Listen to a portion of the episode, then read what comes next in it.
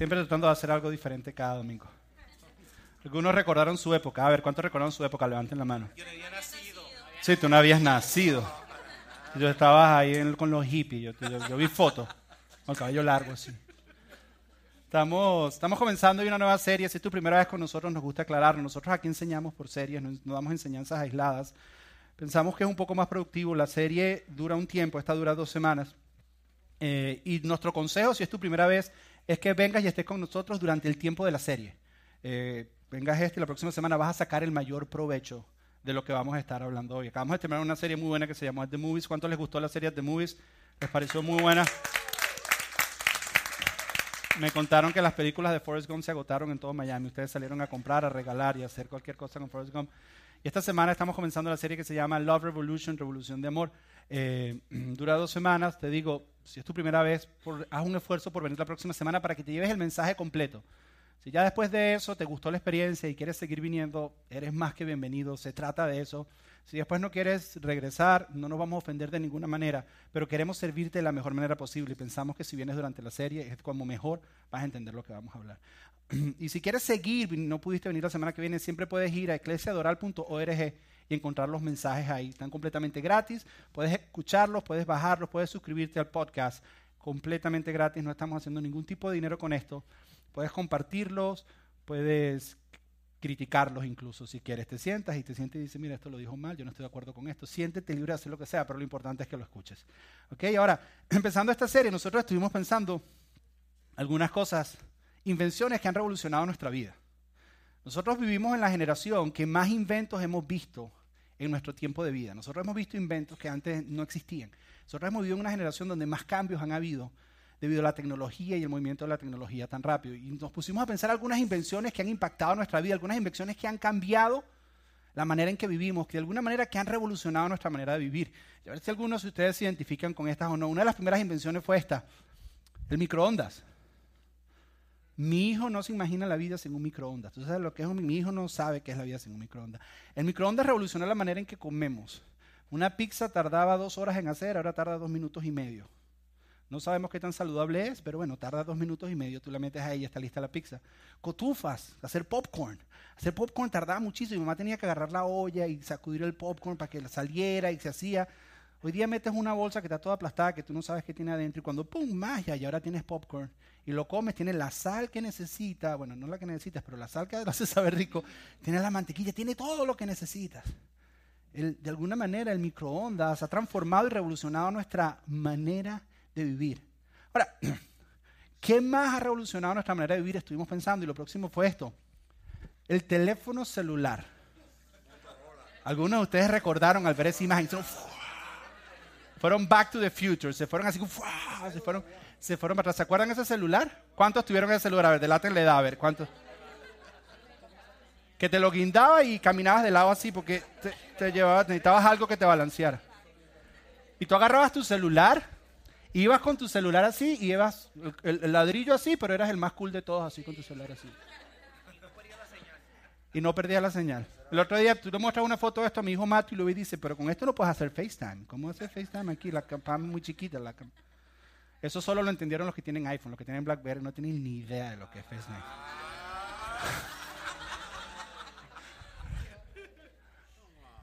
Pero el teléfono revolucionó nuestra manera de comunicarnos, nuestra manera de hablar, nuestra manera de conectar entre unos con los otros. ¿Se acuerdan antes del, del celular lo que había? Había los teléfonos en las casas, en las casas habían teléfonos. Cuando tú vas a la compañía hoy en día, te dicen, ¿quieres teléfono en la casa? No, gracias, no, no quiero. Y los teléfonos eran los de ruedita, ¿te acuerdas?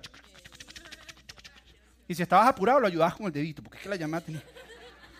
Y si gastabas mucho, le ponían un candado y entonces aprendíamos a marcar con el cosillo. Ah, todos ustedes lo hicieron. Y entonces era, le caía, ay, disculpe, el teléfono equivocado porque te pasaste uno, lo que sea. Pero transformó nuestra manera. Mi hijo no sabe lo que es un teléfono en la casa, él no, tiene ni idea de lo que es un teléfono celular. Ahora, antes del celular vino algo que no cambió nuestra manera de pensar, pero es que no lo podía dejar pasar. sí lo cambió hasta cierto punto, pero a ver, ¿cuántos de ustedes tuvieron esto? Un beeper. ¡Wow! ¿Recuerdan los beepers? Los beepers eran una cosa... Yo le digo a, lo- a, a- mí me contaron, yo no usé beeper, a mí, a mí me contaron. Eran, eran los textos de la época. Hoy día textear es como un beeper en esteroides. O sea, una cosa, tienes toda la información. Pero eran los textos de la época. A ver, ¿cuántos tuvieron Viper aquí? Levantan la mano, a ver. Aquí, ¿cuántos se saben los códigos de Viper que dicen, yo voy a tomar el reto y quiero decir cuáles son los códigos? A ver, ¿quién se atreve? ¿Quién se atreve? Códigos de Viper, ¿quién sabe? Nadie, nadie se atreve. Hay un premio. Hay un premio, no, pues chingana. Código de Viper, ¿quién se lo sabe? ¿Tú? Ven, ven para acá, ven. Pasa, no, no te preocupes, pasa. Que pase, que pase. Ay, qué pena. ¿Cómo te llamas?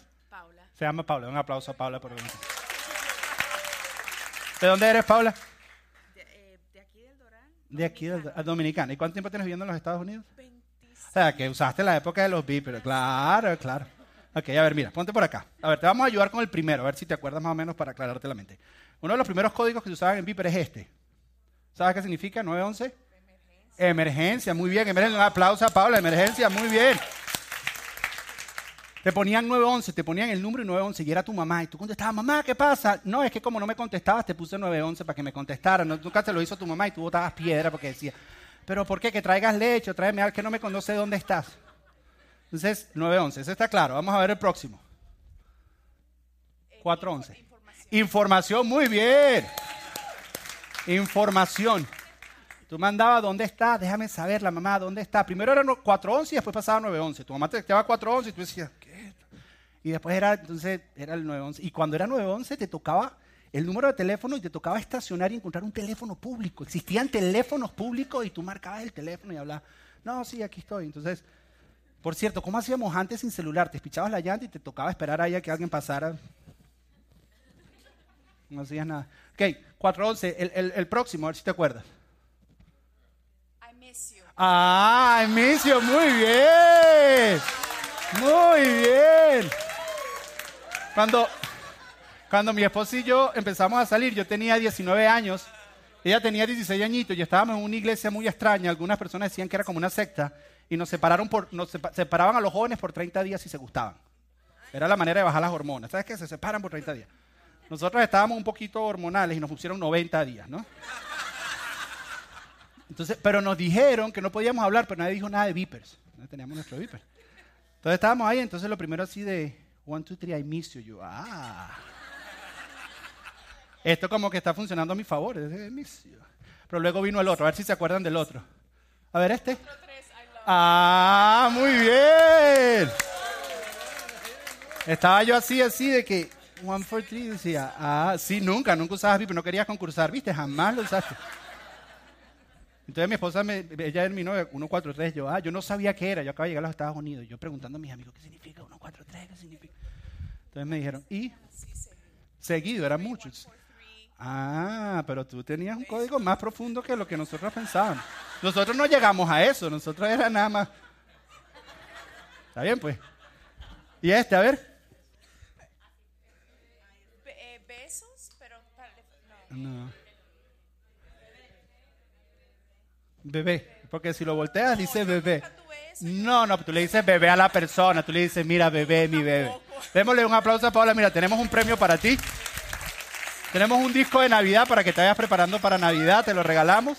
Por cierto, estamos preparando una, una serie especial para Navidad, una serie muy buena, no te la puedes perder. Démosle un aplauso más a Paola por haber estado concursando con los beepers.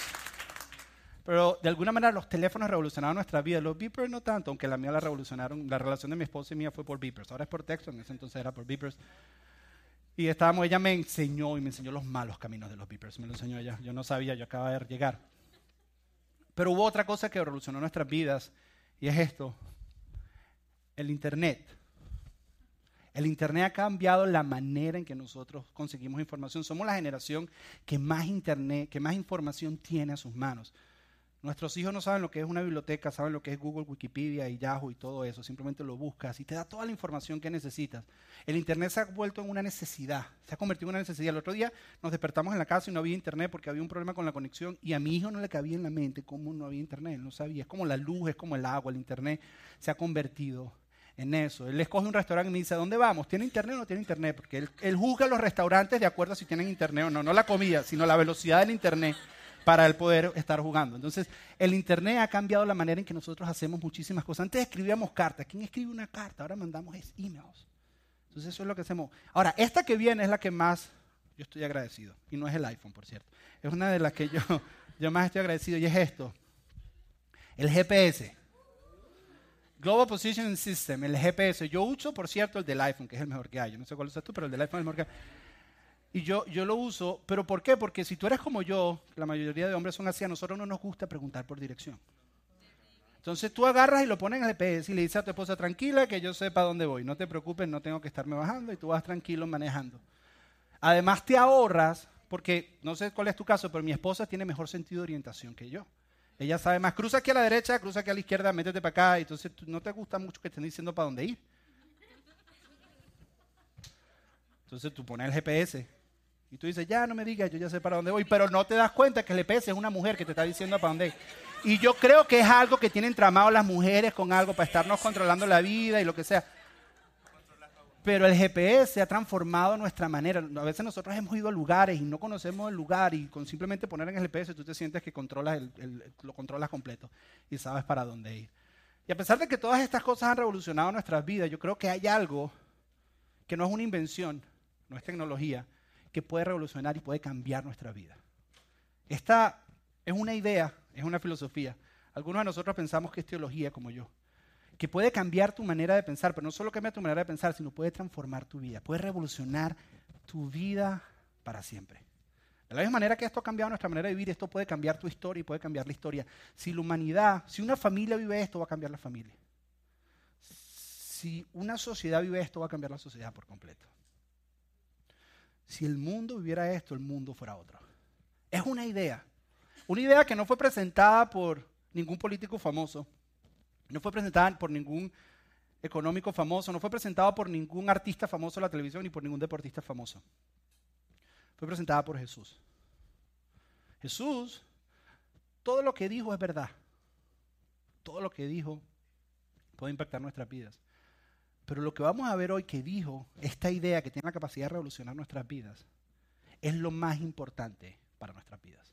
¿Cómo lo sé? Porque Él dijo que era lo más importante manera en que Jesús habló de esto fue después que Jesús había entrado por la famosa entrada triunfal. Él había entrado a Jerusalén. Llegando a Jerusalén, esa era su última semana antes de ser crucificado. Y durante esa semana había algo que es de costumbre en la tradición judía, que es hacer debates en el templo. Desde los 12 años, de la primera vez que Jesús fue al templo durante el tiempo de la fiesta, se hacían debates. Y debates eran simplemente preguntas, donde le preguntaban a un maestro algo y él respondía. Y de alguna manera así intercambiaban información o así sabías cuánto sabía ese maestro o no sabía. Jesús era un maestro muy famoso en su época. Era un rabino muy famoso de la época. Ahora, el debate que le están haciendo a Jesús es un poquito diferente porque la motivación de ellos no era realmente aprender este Jesús, la motivación de ellos era tenderle una trampa a Jesús le hacían preguntas con doble intención. ¿Alguna vez has estado en una conversación con alguien que hace una pregunta de doble intención que tú te sientes así como que ya va, espérate, esta como lo que me quieres que yo diga algo para después usarlo en mi contra? ¿Alguna vez te has estado en esta? Sí, sí, sí. Bueno, así eran las preguntas que le estaban haciendo a Jesús. No era, la intención no era aprender, la intención era déjame ver qué podemos agarrar para en su contra. Entonces, entre las preguntas que le hicieron, le preguntaron lo siguiente, le dijeron, Jesús, ¿es correcto que nosotros los judíos les paguemos taxes a Roma? ¿Por qué hacen esa pregunta? Porque los judíos tenían que pagarle taxes al templo y tenían que pagarle también taxes a Roma. Entonces veían unos que decidían pagarle taxes al templo nada más y no le pagaban a Roma y se metían en problemas. Pero habían esos que le pagaban nada más a Roma y no le pagaban al templo, entonces decían que no seguían bien su fe. Porque el templo, los taxes al templo es lo que mantenían el templo. Entonces le preguntan a Jesús, Jesús, ¿es correcto que paguemos taxes al templo y taxes a Roma? ¿Qué piensas tú? Porque si Jesús decía, no, denle al templo y no le den a Roma, enseguida todos los soldados romanos que vean alrededor se lo iban a llevar preso. Pero si Jesús decía, no le deja a Roma, sino nada más darle al templo, entonces Jesús estaba negando su fe. Y la respuesta de Jesús lo sacudió a todos. Y la respuesta de Jesús la vas a encontrar en la Biblia, no te la doy yo ahorita. Léete en Marcos capítulo 12, desde el versículo 1, porque esa no es la pregunta que vamos a responder hoy. Pero luego le hicieron otra pregunta a Jesús y le dijeron, Jesús, un hombre tiene siete hermanos y son siete en total, y el mayor se casa pero muere y su esposa enviuda sin tener hijos. Y la ley judía dice que su próximo hermano, por obligación, debe casarse con ella para que ella pueda tener un hijo y para que siga la familia. Entonces el segundo hermano se casa, pero también muere, ella vuelve a quedar viuda sin hijo, y el tercero, el cuarto, el quinto, hasta llegar al séptimo. ¿Por qué le están preguntando esto a Jesús? Porque Jesús creía en la resurrección. Y había muchas personas que no creían en la resurrección. Y dicen, Jesús, si tú crees en la resurrección y esta mujer tuvo estos siete amarillos de una manera legal, cuando se muere y resucite, ¿cuál va a ser su marido? La respuesta de Jesús te puede impresionar. Lee la Biblia, está en Marcos capítulo 12. Eso no es lo que vamos a responder. Pero Jesús responde de una manera tan magistral. Todos se quedaron, dinos, dinos. Jesús responde de una manera tan magistral, ambas de estas dos respuestas, que genera un cambio en la manera en que ellos ahora le están haciendo preguntas.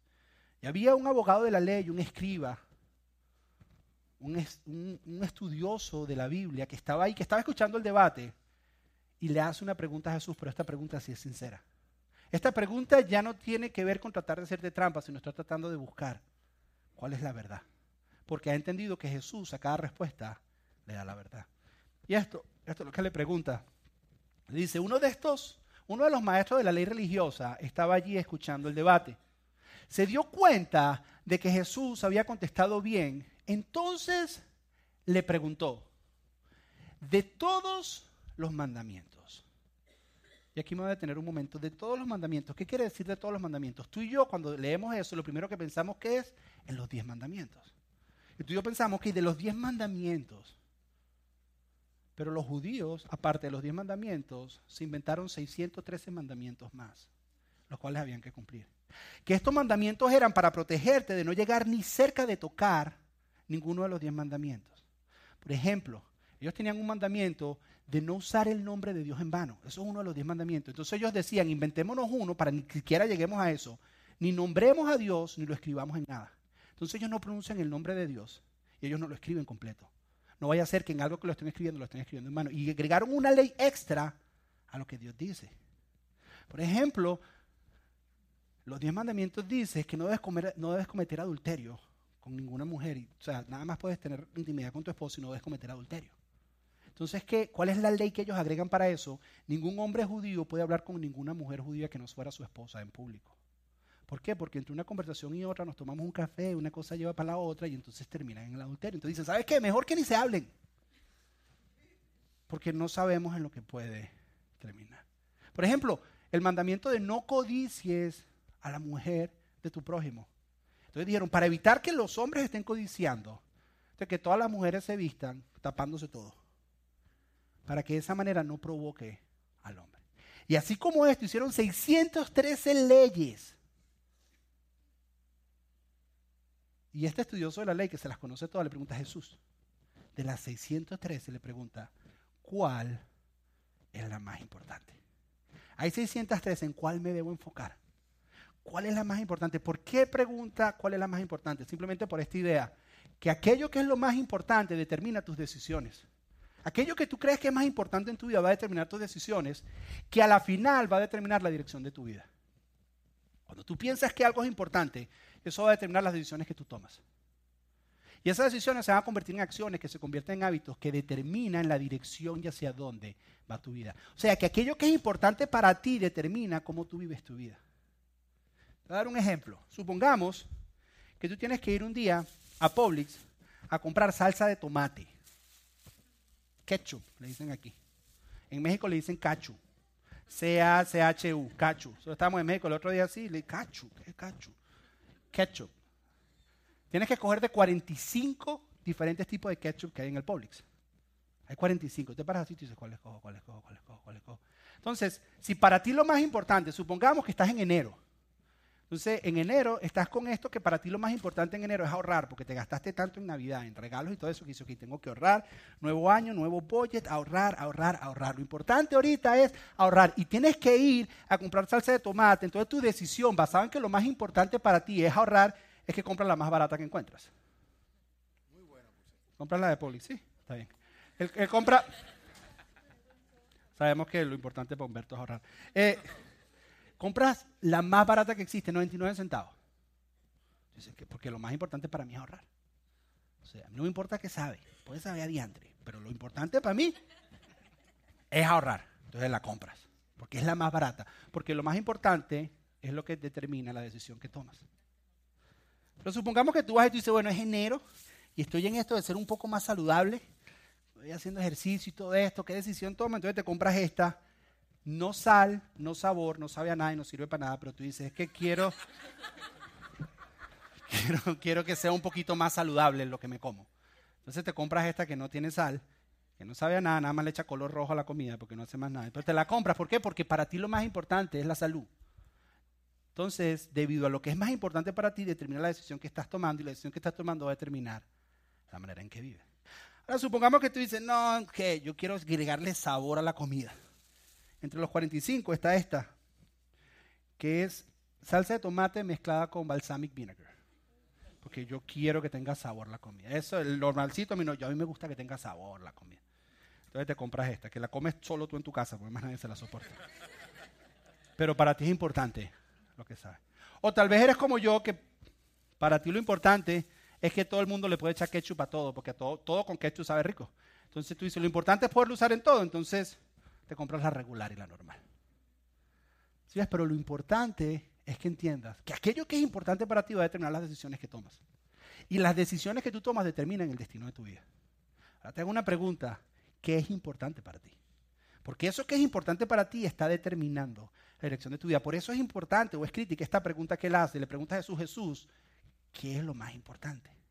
Jesús, ¿cuál es el mandamiento más importante? De todo, ¿qué es lo más importante? Ahora, el problema con nosotros en, en la sociedad que vivimos es que vivimos apurados, apurados, apurados y lo urgente, por lo general, toma precedente sobre lo importante.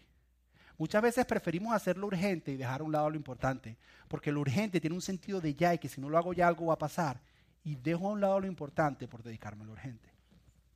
Es por eso cuando tú vas a una tienda, te dicen siempre que el sale se va a acabar el día siguiente. Te dicen, no, la venta se acaba esta noche. Y tú dices, no es urgente, yo esto me lo voy a perder, no puede ser. Y no lo necesita, no es importante que compren, no, nada. Pero es que se te acaba la noche y te la vas a perder. ¿Cómo no? Esto es urgente, tengo que hacerlo ya, lo, y lo compras los vendedores se han aprovechado de este sentido de urgencia en nosotros. Yo soy, yo soy una persona que soy task oriented. A mí me gusta hacer eh, listas de cosas que hacer y, no, te imaginas el deleite que es hacerle check y se desaparezca así. ¡ah! Se siente así rico por dentro. Yo soy de los que me gusta hacer, hacer, hacer. Y todas esas cosas que tienes por hacer, por lo general tienen un due date, tienen una fecha que termina, tienes que terminarla. Entonces tienes las cosas que hacer por el día y te puedes estar enfocado todo el día en eso que es urgente para el día pero muchas veces por estar enfocado en eso que es urgente para el día, puedes olvidarte de lo que es verdaderamente importante. Del por qué estás haciendo todo eso que estás haciendo. Por eso cada vez que yo voy a preparar una enseñanza o que la vamos a preparar acá, una de las primeras preguntas que nos hacemos es, ¿por qué es importante esto que vamos a aprender hoy? ¿Por qué? Porque Jesús, Jesús sabe este principio, que aquello que es importante va a determinar tus decisiones, que va a determinar tu estilo de vida. ¿Qué es importante para ti? Por ejemplo, si para ti es importante la familia, tú sales del trabajo a las cinco y media y estás compartiendo con tus hijos y estás jugando con ellos y te suena el teléfono del trabajo o te mandan un texto del trabajo y te dicen llámame urgente. Y puede ser urgente, pero para ti es más importante tu tiempo en la familia. Tú pones al lado el teléfono y dices, eso podrá esperar o alguien lo va a resolver porque para mí es importante mi familia, porque aquello que es importante para ti determina las decisiones que tomas y determina cómo va tu vida. Si para ti es importante, por ejemplo, dice que para mí es importante hacer ejercicio. Voy a hacer una prioridad en mi vida. Y de ahora en adelante me voy a parar a las 7 de la mañana todos los días a salir a correr. Mira lo que te va a pasar. Todos los días a las 7 de la mañana te van a llegar un montón de mensajes urgentes para hacer. Pero si para ti es importante, tú vas a decir, esto puede esperar media hora, que es lo que yo tardo corriendo. Pero voy a ir porque lo que es importante en realidad, si tú lo pones primero, tiene la capacidad de revolucionar tu vida. Si tú diriges tu vida en base a lo que es importante y no lo que es urgente, puede cambiar tu vida para siempre. Lo bueno es que Jesús no dejó a nuestro azar el escoger qué es importante. A Jesús le preguntaron, Jesús, ¿cuál es el mandamiento más importante? Y lo que me parece interesante es que cuando Jesús le hacían una pregunta, Jesús por lo general respondía con otra pregunta. Si a Jesús le preguntaban, por ejemplo, cuando le preguntaron, Jesús, ¿debemos pagar taxes a Roma o a Jerusalén? Él dijo, dame una moneda, ¿qué imagen hay aquí? Él respondía con una pregunta. O con una historia. Le preguntaban, Jesús, cualquier pregunta, y él decía, había tres cochinitos un día que iban caminando por el camino, y todo el mundo decía, ya espérate Jesús, no entendimos lo que nos estás queriendo decir, porque con historias él daba verdades. Pero en este caso le hacen una pregunta a Jesús, y Jesús no hace una pregunta, y Jesús no cuenta una historia, Jesús da una respuesta. Porque lo que va a decir Jesús es tan importante, que él quería asegurarte que nosotros lo entendiéramos. Y Jesús a este hombre que quiere saber lo que es verdaderamente importante, le dice lo siguiente, le dice, Jesús contestó, el mandamiento más importante es, la enseñanza, la dirección más importante es, ¿cuál es? Le dice Jesús, escucha, oh Israel, el Señor nuestro Dios es el único Señor. Amarás al Señor tu Dios con todo tu corazón, con toda tu alma, con toda tu mente y con todas tus fuerzas. Jesús dice, lo más importante es amar a Dios. Y Jesús está citando un pasaje en Deuteronomio que en Israel se conoce como el Shema. Esto es algo que los niños aprenden desde que son chiquititos. Así como tú y yo aprendimos los pollitos, dicen, los pollitos, di que no se te olvida nunca la letra y nunca se te olvidará. Los niños se aprendían esto. Apenas empezaban a hablar, empezaban a tener esto en su boca. Y es amar a Dios con todo el corazón, con toda el alma, con toda la mente y con toda nuestra fuerza. Este estudioso de la ley que le hizo la pregunta a Jesús se lo sabía de memoria y no solo se lo sabía de memoria, lo repetía dos veces todos los días porque es parte de la tradición de ellos. Y Jesús le dice, lo más importante, lo más importante es amar a Dios. Pero Jesús hace algo que antes nunca antes había hecho. Y es que Jesús se atreve a agregarle un anexo al Shema. Solamente alguien con autoridad podía hacer esto. Y Jesús les dice lo siguiente, les dice, y el segundo es igual de importante. Tú me pediste uno y te estoy dando dos, pero los dos son igual de importantes porque el uno depende del otro. Dice, amarás a tu prójimo como a ti mismo. Ningún otro mandamiento es más importante que estos. Lo que quiero que entendamos en esta revolución de amor es que si nosotros agarramos esta verdad, porque lo que Jesús está resumiendo es lo siguiente, que la verdad es amar a Dios y amar a los demás. Que toda la enseñanza de Jesús y toda la Biblia se enfoca en amar a Dios y en amar a los demás. No en leyes, no en reglas, no en normas. Es en amor. Y puede cambiar tu vida. Amar a Dios y amar a los demás. Si tú ves los diez mandamientos, los cuatro primeros mandamientos se tratan de amar a Dios. Y los últimos seis se tratan de amar a los demás amar a Dios y amar a los demás. Si nosotros podemos entender qué significa amar a Dios y lo aplicamos y lo hacemos el centro de nuestra vida, va a cambiar y va a revolucionar nuestras familias, nuestras relaciones, la manera en que criamos a nuestros hijos y el destino de nuestras vidas. Si nosotros agarramos la verdad de lo que es amar a los demás y la entendemos y la hacemos el centro de nuestra vida y vivimos de esa manera, va a revolucionar nuestras relaciones, va a revolucionar nuestras familias, la manera en que criamos a nuestros hijos. Como la serie de dos partes, hoy vamos a enfocarnos en qué significa amar a Dios la semana que viene vamos a hablar de cómo amamos a los demás, de la manera en que Jesús nos enseña. no te puedes perder la próxima semana, pero hoy vamos a hablar de cómo se ama a Dios. Y lo bueno es que Jesús, Él dijo, amarás al prójimo como a ti mismo, pero de amar a Dios nos dice cómo. Y nos lo deja al aire y nos dice lo siguiente. El versículo dice así, amarás al Señor tu Dios con todo tu corazón, con toda tu alma, con toda tu mente y con toda tu fuerza. Y quiero que vayamos por cada una de estas palabras. ¿Qué significa amar a Dios con todo tu corazón? En esta época el corazón, se creía que el corazón era el centro de tu ser. El corazón era el centro de tus emociones, el corazón era la esencia de quien tú eras, estaba en el corazón. ¿Por qué ellos creían eso? Porque para ellos en ese entonces, acuérdense el avance tecnológico de medicina que había en, ese tiempo, el único órgano en todo el cuerpo que se movía solo es el corazón. No solo eso, era el centro de tus emociones, porque cada vez que tenías una emoción fuerte, tu corazón se aceleraba. Entonces el centro de todos tus sentimientos y emociones estaban en tu corazón. Y era el centro de quien tú eras, porque en el momento que el corazón dejaba de palpitar, tú dejabas de vivir. Entonces ellos creían que el corazón era el centro de todo lo que tú eras y el centro de tus emociones. Y Jesús está diciendo, tienes que amar a Dios con el centro de todo lo que tú eres. Con todo lo que tú eres, con toda tu vida, con todo, con el centro de tus emociones, con pasión. Tienes que aprender a amar a Dios con pasión. Tus sentimientos y emociones están involucradas en amar a Dios luego continúa y dice, con toda tu alma, y esto es difícil para nosotros entender, porque en esta cultura hoy en día, para nosotros, alma y corazón es como si fuera lo mismo, y alma y corazón no es lo mismo, son dos cosas diferentes. Él dice, ama al Señor con toda tu alma. ¿Y qué significa alma? En esta cultura, la palabra original para alma es amar a Dios con tu vida. Y cuando tú entiendes qué significa amar a Dios con tu vida, la palabra original de alma aquí es vida. Saca tu concepto de amar a Dios fuera de estas cuatro paredes y fuera de una hora todos los domingos. Y entiendes que amar a Dios es con cada área de tu vida. Que amar a Dios es amar a Dios con tu familia, que amar a Dios es amar a Dios con tus hijos y la manera en que los crías, amar a Dios es amar a Dios con tus relaciones, en tu escuela, en tu trabajo, que amar a Dios es amarlo en cada una de las áreas de tu vida. ¿Y cómo se ama a Dios en cada una de las áreas de tu vida? Jesús dijo lo siguiente. Jesús me dijo, si me amas, vas a guardar mis enseñanzas. O sea que cada vez que tú obedeces o agarras una enseñanza de Jesús y la aplicas a tu familia, en ese momento estás amando a Dios. Que cada vez que tú ves y tienes una situación con tu hijo y tienes que ver cómo resolverlo, cómo lo crías, tú ves qué dice Jesús al respecto, qué dice Dios y lo pones en práctica, en ese momento estás amando a Dios. Que si tienes un problema en el matrimonio y no sabes cómo resolverlo y vas y le preguntas a Dios y Dios te dice cómo resolverlo, lees la Biblia y Dios te dice y lo aplicas en ese momento, estás amando a Dios.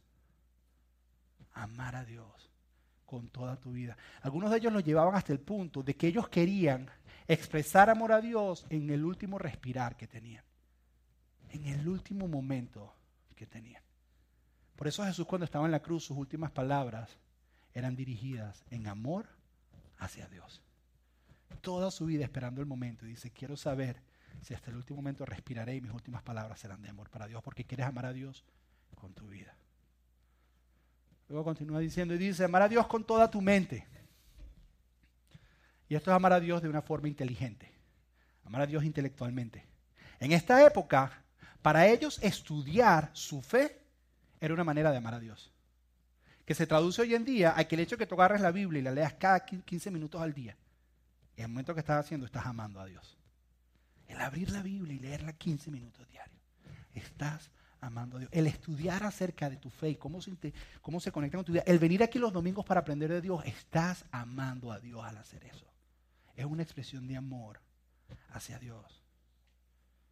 En esta época, a los 12 años, un niño judío hasta los 12 años ya se había memorizado todo el Antiguo Testamento de memoria. De memoria. A partir de los 16 años, no solo tenía todo el Antiguo Testamento, sino todo lo que se llama la tradición oral, que son comentarios a cada versículo en el Antiguo Testamento, de memoria. Porque ellos querían amar a Dios con su intelecto y con su mente. Querían amarlo, incluso en su manera de pensar. La manera de ponerme los pensamientos de Dios es agarrando la Biblia, leyéndola y poniendo sus pensamientos en mis pensamientos. Y así voy a poder amar a Dios con mi mente.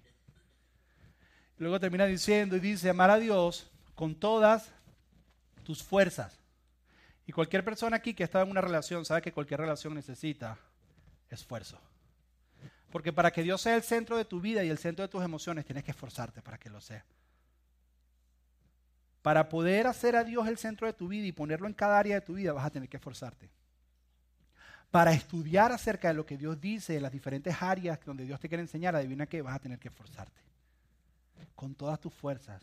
Está queriendo decir eso y está diciendo no es fácil. Vas a esforzarte. Vas a tener que hacer algo al respecto. Pero Jesús dice, en esto es lo más importante, que ames a Dios con todo tu centro, en todas las áreas de tu vida. Usa tu mente, estudia qué significa lo que Dios quiere para ti ya es un esfuerzo, porque van a haber momentos que no vas a sentir hacerlo, van a haber domingos que no vas a querer venir, van a haber días que vas a empezar a leer la Biblia y no vas a querer leerla. Pero ¿sabes qué? Jesús dice, si haces esto, el centro de tu vida tiene la capacidad de revolucionar tu vida. ¿Por qué? Porque si lo haces lo más importante, ahora todas tus decisiones van a ser basadas en lo que Dios dice. Y va a revolucionar tu familia, va a revolucionar tus familias y tus relaciones. Ahora, la palabra amor aquí, y es muy importante, no es amor de sentimiento, sino es una acción hacia la persona que amo. Habla de lealtad en el original. Amar es una acción. Es como, como el esposo, la esposa se le acerca y le dice, mi amor, tú me amas. Algún hombre le han hecho esa pregunta, mi amor, tú me amas. Entonces tú le dices, mi amor, pero si todo el tiempo te digo que te amo. Sí, pero es que tú no me lo demuestras. El tipo empieza a esforzarse, trae flores. Claro, te lo dice, tú le traes flores y dice, lo estás haciendo porque te lo dije, lo estás haciendo porque te lo dije. Pero bueno, tú te esfuerzas por unas semanas y le traes las flores y le empiezas a mostrar amor, pero estás tan metido en estarle mostrando amor y estás tan metido que ya no se lo mencionas tanto porque es que ella quiere que se lo demuestren. Y pasan tres semanas tú mostrando amor y te dice, mi amor, tú me amas. Dice, claro, mi amor, no es todo lo que he dicho, te traje flores, eh, saqué la basura cuando me dijiste que tenía que sacarla, no me quedé pedir direcciones cuando tuve que pedir. Y tú viste todo el amor que te he mostrado, todo lo que necesitas. Y le dice, es que hace rato no me lo dices. Bueno, pero ¿quieres que te diga o quieres que te lo muestre? Las dos. Y así es con Dios. Muchos años las iglesias cristianas se han llenado de personas que le expresan amor a Dios cantando y le dicen, te amo, Dios, te amo, te amo. Pero sus vidas no se encuentran con sus canciones y no muestran amor en su manera de vivir. Y yo creo que Dios nos dice, ¿sabes qué? Jesús aquí mostró emoción, pero emoción es el primera. Pero todo lo demás son cosas que tú tienes que hacer para mostrarle que lo amas. Y Jesús quiere que lo muestre, que lo amas. Y amar a Dios es hacer esas cosas. Ahora, algo increíble pasó porque la respuesta de este escriba de la ley fue increíble. Le dijo a Jesús, Jesús, ven, la pegaste otra vez donde era. Dice, tienes razón. Amar a Dios es lo más importante. Amar a Dios con todas mis fuerzas, con toda mi mente, con toda mi alma, con todo lo que tengo es lo más importante. Y nunca había visto eso, pero amar a mi prójimo también es lo más importante. Y si rijo mi vida por estas dos cosas, mi vida va a cambiar porque se va a hacer lo más importante en mi vida y todas mis decisiones van a correr en base a eso. Y Jesús se da cuenta que la había entendido y le da una respuesta, que la respuesta es un reto para ti y es un reto para mí. Jesús le dice lo siguiente a este hombre y le dice, al ver cuánto entendía el hombre, porque le quedó claro, dijo Jesús, te entiendo claramente, Jesús le dijo, no estás lejos del reino de los cielos. Porque yo me pregunté, dije, ya espérate, pero si el mal no entendió, ¿cómo es que no estás lejos? Y que no estás lejos significa que no estás dentro. Estás a distancia y lo estás viendo, pero no estás disfrutando de él. Ahora aquí, no estar lejos del reino de los cielos no tiene que ver con salvación o qué va a pasar contigo cuando mueras, tiene que ver con disfrutar de la vida de Dios aquí en la tierra. Esa vida abundante que Dios tiene para ti. Él dice, ¿sabes qué? No estás lejos de disfrutar la vida que Dios tiene para ti. No estás lejos, estás cerca. Pero ¿y por qué no la estás disfrutando? Porque no es suficiente entender. Se necesita más que entender. Tienes que ir más allá.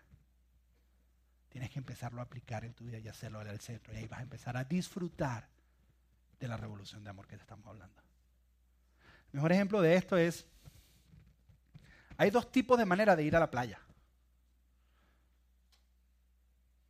Mi mamá es de la que va a la playa, ella se siente en la arena, pero no se mete en el agua. ¿Conocen de esas personas que ellos van, arreglan todo así? No me toques mi cosa, se ponen así, se sientan ahí. Me parece súper aburrido además, pero están ahí. Y esa es su manera de ir a la playa. Hay otros que soy como yo, que apenas llego a la playa, lo primero que hago es probar el agua, para ver si está fría o no, para ver si me va a meter o no, independientemente, siempre me meto. Nosotros con mi mamá podíamos pasar semanas de vacaciones en la playa, se metía un día a la playa. Hay personas que hacen eso. Y Jesús lo que le está diciendo es, ¿sabes qué? Tú entiendes. Y entenderlo es como ir a la playa y no meterte al agua. Estás en la playa, pero no estás disfrutando de todo lo que la playa te da. Y tú entiendes lo bonito que es. Y dices, wow, qué espectáculo. Ojalá pudiera disfrutar yo de esa agua, se ve tan rica. Pero no te metes. Pero Jesús dice, ¿sabes qué? Acércate y entra en el reino. ¿Y cómo entras en el reino? Es cuando tomas la decisión de hacer a Jesús el centro y lo más importante de tu vida. Y entonces todas las decisiones de tu vida van a ser centradas en base a lo que Jesús dice. Entonces Jesús lo que quiere es que nos metamos a la playa. Uno de nosotros llevamos mucho tiempo en la arena.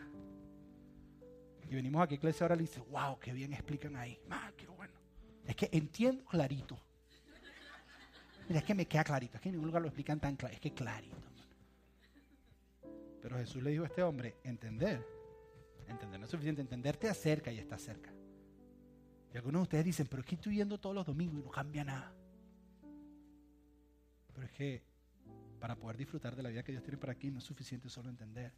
Tienes que empezar a vivirlo. Tienes que empezar a aplicarlo. Tienes que poner a Dios como lo más importante en tu vida va a empezar a revolucionar tu vida. Para algunos de ustedes, ¿qué significa eso? Significa que ya tienes meses viniendo acá y hay algunos principios que han llegado a tu corazón y los has entendido. Y que durante el transcurso ahora en adelante vas a encontrarte con ciertas decisiones en tu vida, que la decisión va a determinar si vas a amar a Dios o no lo vas a amar. Porque la decisión tiene que ver con obedecer o no obedecer a Dios. Vas a hacer tus taxes el próximo año y tu contador te dice, mira, Podemos mentir aquí por aquí, ah, nadie se entera, lo hace por aquí, lo metes y te van a devolver más. Y tú en ese momento te encuentras con la decisión de decir, ¿amo a Dios o no amo a Dios? Porque es así de sencillo. Tuviste un conflicto con alguien y sabes que le tienes que pedir perdón. Porque has estado con una enseñanza y tú dices, wow, me la embarré y sé que le tengo que pedir perdón. Y estás en la decisión de o amo a Dios no amo a Dios. Es así de sencillo. A lo mejor te toca perdonar a alguien. Ya has escuchado aquí enseñanzas del perdón. Y tú dices, sí, me queda clarito, lo entiendo, lo entiendo, lo entiendo, pero sigues con el resentimiento. Tú dices, pero si lo entendí, ¿por qué no cambio? Porque no te has metido al agua. Y a ti te toca decidir, o amo a Dios, o no. Y de alguna manera toda tu vida se define en amar a Dios o no en amarlo. Obedecer lo que Él dice Muchos principios prácticos ustedes los han entendido, pero es hora de empezarlos a aplicar. Porque muchos de nosotros, o muchos de ustedes, estamos a la orilla de la playa viendo la playa, pero no estamos adentro, y no estamos disfrutando de todo lo que Dios tiene para nosotros. Haz Dios al centro de tu vida. Ámalo como el centro de tu vida.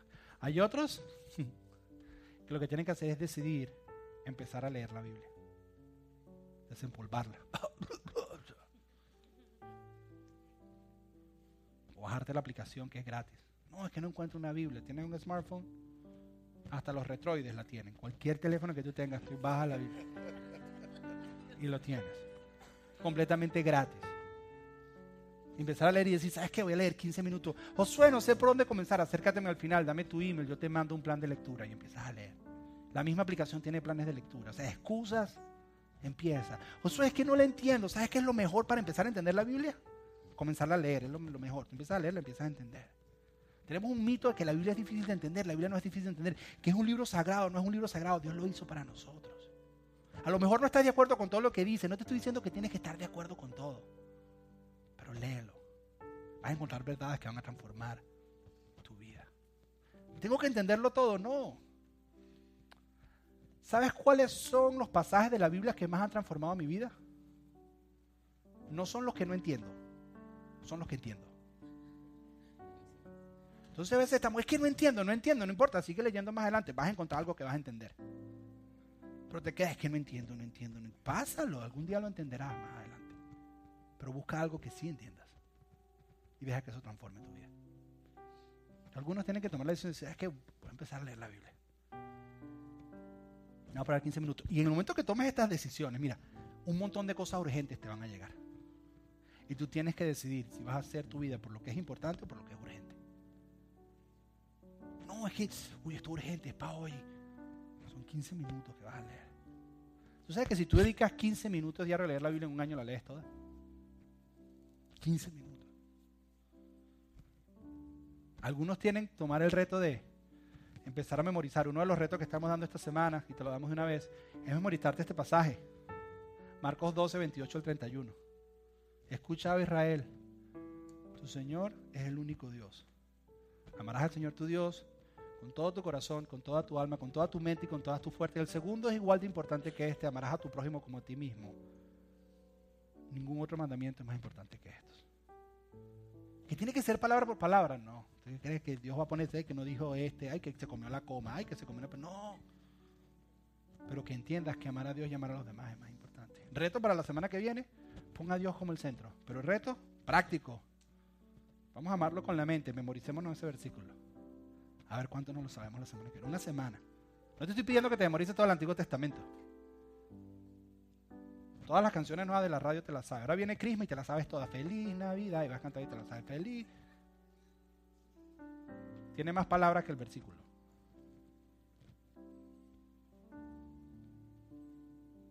Y quiero terminar haciendo una pregunta. Y es, ¿quiénes aquí hoy dicen, sabes qué, José?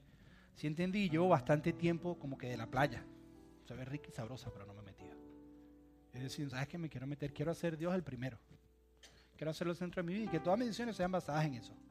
Si eres tú, simplemente levanta tu mano derecha junto conmigo. Si tú decides que Dios sea el primero y sea lo más importante, simplemente déjala ahí arriba, no vamos a hacer nada extraño, simplemente para que Dios te vea. Sí, puedes levantar la izquierda también, no tiene que ser la derecha. Cualquier mano puedes levantar. Y levantas el pie, va a ser un poco extraño, pero también lo puedes hacer. Ok, ya la puedes bajar, ya la puedes bajar. Déjame orar por ti. Padre, gracias en esta tarde por revolucionar nuestras vidas con tu amor, Señor. Hemos entendido hoy que aquello que es más importante determina la dirección de nuestra vida, determina nuestras decisiones.